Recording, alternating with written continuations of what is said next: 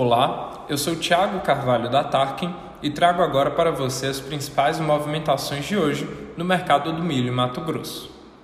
No estado, o mercado tem uma procura localizada para milho disponível e a concentração permanece no avanço da colheita e comercialização da soja. O plantio da safrinha vai avançando bem na semana no centro-oeste e se inicia no leste do Mato Grosso as negociações de safrinha seguem com ideias de R$ 62 a 68 reais, dependendo da localização, e ofertas a partir de 70 reais a saca. Os produtores têm um certo receio nos contratos de milho neste ano, na medida em que os preços se mantêm em alta.